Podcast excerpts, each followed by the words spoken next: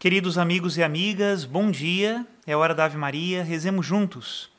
Em nome do Pai, do Filho e do Espírito Santo. Amém.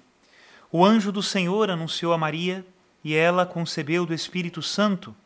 Ave Maria, cheia de graça, o Senhor é convosco.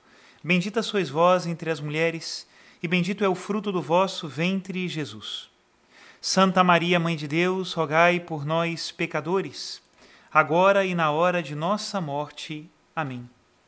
Eis aqui a escrava do Senhor, faça-se em mim segundo a vossa palavra.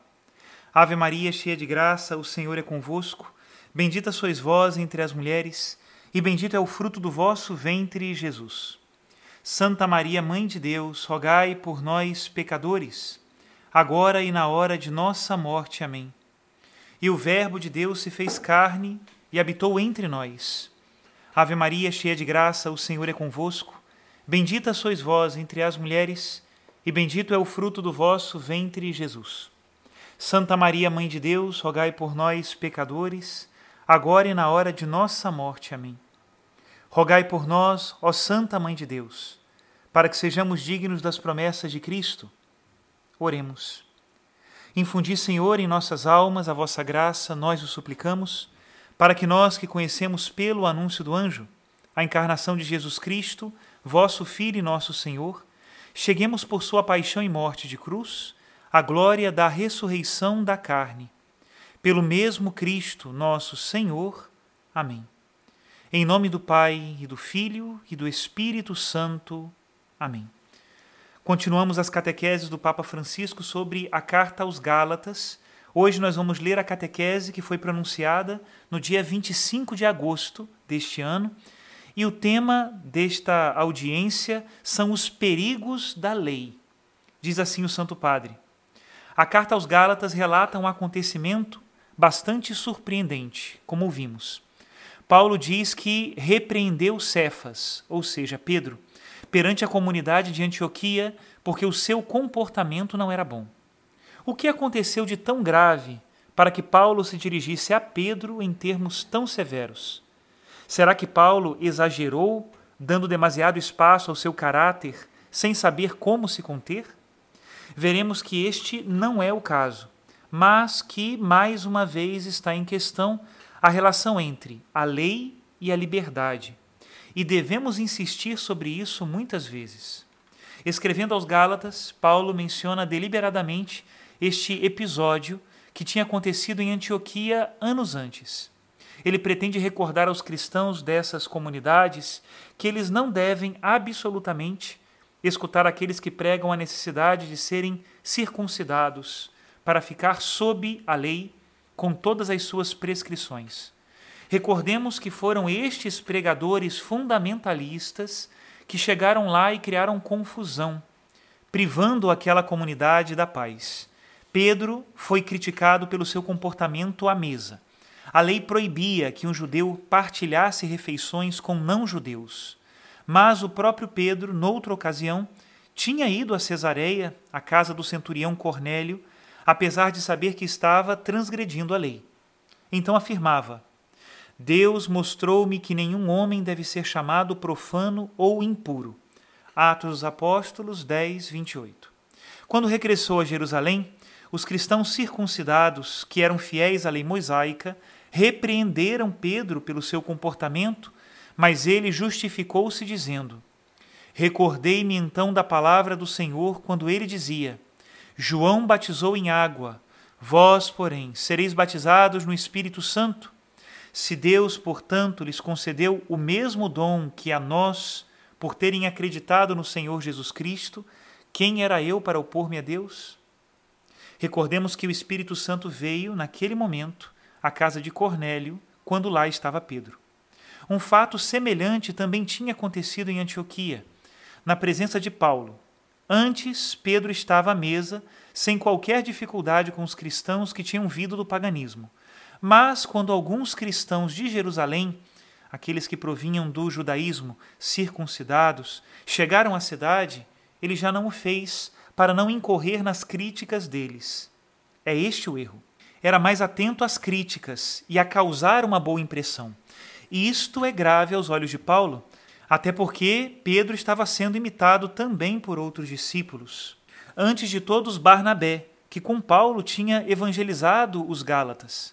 Sem querer, o comportamento de Pedro, um pouco assim aproximativo, nem claro nem transparente, criava uma divisão injusta na comunidade. Eu sou puro, sigo por esta linha, faço assim, isso não pode. Na sua repreensão, eis o núcleo do problema. Paulo usa um termo que permite entrar nos méritos da questão: hipocrisia. Esta é uma palavra que se repete muitas vezes: hipocrisia. Penso que todos nós compreendemos o que significa. A observância da lei por parte dos cristãos levou a este comportamento hipócrita, que o apóstolo pretende combater com força e convicção. Paulo era reto, tinha os seus defeitos, muitos, o seu caráter era terrível, mas era reto. O que é hipocrisia? Quando dizemos estai atentos que aquele é um hipócrita, o que estamos querendo dizer? O que é hipocrisia? Pode-se dizer que é o medo da verdade. A hipocrisia tem medo da verdade. As pessoas preferem fingir do que ser elas mesmas. É como camuflar a alma, camuflar as atitudes. O modo de proceder não é a verdade. Tenho medo de proceder como sou e disfarço-me com estas atitudes. E a ficção impede aquela coragem de dizer abertamente a verdade. E assim não cumprimos a obrigação. E isto é um mandamento de dizer sempre a verdade em todos os lugares e apesar de tudo. Num ambiente onde as relações interpessoais são vividas sob esta bandeira do formalismo, o vírus da hipocrisia propaga-se facilmente. Aquele sorriso que não vem do coração, aquele procurar estar bem com todos e ao mesmo tempo com ninguém. Há vários exemplos na Bíblia onde a hipocrisia é combatida. Um bom testemunho para combater a hipocrisia é o do velho Eleazar, a quem foi pedido que fingisse que comia carne sacrificada a divindades pagãs para salvar a sua vida. Fingir que a comia, mas não comia. Fingir que comia carne suína, mas os amigos tinham lhe preparado uma outra. Mas o homem temente a Deus respondeu: Não é próprio da minha idade usar de tal fingimento. Não suceda que muitos jovens, julgando que Eleazar, aos 90 anos, se tenha passado a vida dos gentios, pelo meu gesto de hipocrisia e por amor a um pouco de vida, se deixem arrastar por minha causa. Isso seria a desonra e a vergonha da minha velhice. Eleazar é honesto, não entra pelo caminho da hipocrisia. Que bela página sobre a qual refletir para se afastar da hipocrisia. Os evangelhos também registram várias situações em que Jesus repreende fortemente aqueles que parecem justos no exterior, mas no interior estão cheios de falsidade e iniquidade. Se tiverdes um pouco de tempo hoje, lede o capítulo 23 do Evangelho de São Mateus e vede quantas vezes Jesus diz hipócritas, hipócritas, hipócritas, e revela o que é a hipocrisia. O hipócrita é uma pessoa que finge, lisonjeia e engana porque vive com uma máscara no rosto e não tem a coragem de enfrentar a verdade. Por isso, não é capaz de amar verdadeiramente. Um hipócrita não sabe amar. Limita-se a viver pelo egoísmo e não tem a força para mostrar o seu coração com transparência. Há muitas situações em que a hipocrisia pode acontecer. Muitas vezes esconde-se no local do trabalho, onde se procura parecer amigo dos colegas enquanto a competitividade o leva a apunhalá-los pelas costas. Na política, não é raro encontrar hipócritas que vivem uma vida dupla entre a esfera pública e a esfera privada. A hipocrisia na igreja, que é particularmente detestável, e infelizmente existe também hipocrisia na igreja. Há muitos cristãos e ministros hipócritas. Nunca devemos esquecer as palavras do Senhor. Seja este o vosso modo de falar Sim, sim, não, não. Tudo que for além disto procede do espírito do mal. Irmãos e irmãs, pensemos hoje no que Paulo condena e que Jesus condena: a hipocrisia. E não tenhamos medo de ser verdadeiros, de dizer a verdade, de ouvir a verdade, de nos conformarmos com a verdade. Assim poderemos amar. Um hipócrita não sabe amar.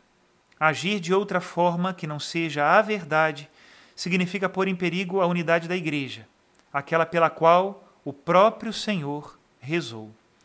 Até aqui a citação do nosso querido Papa Francisco. Pensemos bem que péssima consequência do legalismo o de simplesmente aparentar que nós seguimos uma lei, mas na verdade utilizar as regras da lei somente para aparentar.